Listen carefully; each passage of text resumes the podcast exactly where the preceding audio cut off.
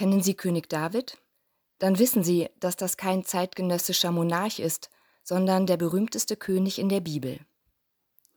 Anfang der Sommerferien war ich mit 19 Kindern auf einer Kinderfreizeit. Unser Thema war das Kleine ganz groß. Da ging es um David, weil er als Jüngster, als Kleinster zum König auserwählt wurde. In einer Erzählbibel klingt das so. Der Prophet Samuel, der David salben sollte, ging zu Mutter und Vater Isai nach Bethlehem. Sie haben viele Kinder. Samuel sieht sich neugierig um. Welches der Kinder wird der neue König werden? Der älteste Sohn ist so groß, dass er sich bücken muss, als er durch die Tür geht. Samuel flüstert Gott zu, Der ist es sicher? Nein, sagt Gott, der ist es nicht. Samuel sieht auf den zweiten Jungen. Wie gescheit er ausschaut. Der ist es natürlich, flüstert Samuel Gott zu. Nein, der ist es auch nicht.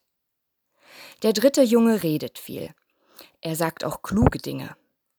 Du meinst den natürlich, flüstert Samuel noch einmal. Nein, der ist es auch nicht, sagt Gott wieder. So geht es mit allen sieben Jungen. Jedes Mal, wenn Samuel fragt, ob es dieser eine ist, sagt Gott Nein. Jetzt gibt es keine Jungen mehr. Darum fragt Samuel Mutter Isai, Habt ihr noch mehr Jungen? Noch einen, sagt sie, David. Er ist noch auf dem Feld bei den Schafen. Er ist mein Jüngster.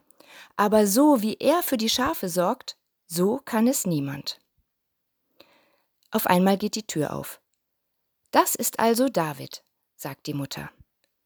An der Tür steht ein kleiner Junge mit roten Haaren. Der ist es, flüstert Gott. Soweit aus der Erzählbibel. Ich finde, diese Geschichte über David ist eine wunderbare Vorbildgeschichte.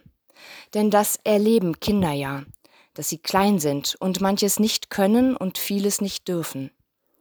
Und dann ist da David, der zwar der Jüngste ist, aber der etwas Entscheidendes kann, um später König zu werden. Er kann sich besonders gut um andere kümmern. Später, als er schon lange König ist, vergisst David, worauf es ankommt. Da spielt er seine Macht aus und stürzt andere ins Unglück. Von Gott wird er dafür zur Rede gestellt und muss dafür büßen. Gott ist auf der Seite der Kleinen, so erzählt es die David-Geschichte.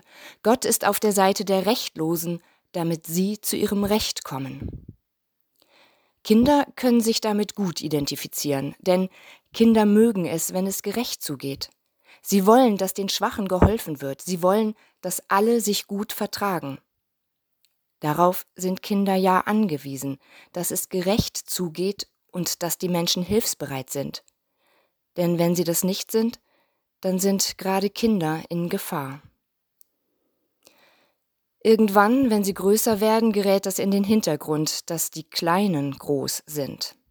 Irgendwann wird Macht und Stärke für viele Kinder interessanter, so wie es auch bei König David war. Vor Gott sind die Kleinen groß.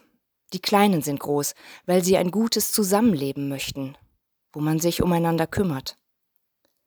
Das sollten wir Großen den Kindern nicht abgewöhnen, sondern das sollten wir uns von den Kleinen anschauen, es von ihnen lernen und bewahren, damit wir gut zusammenleben.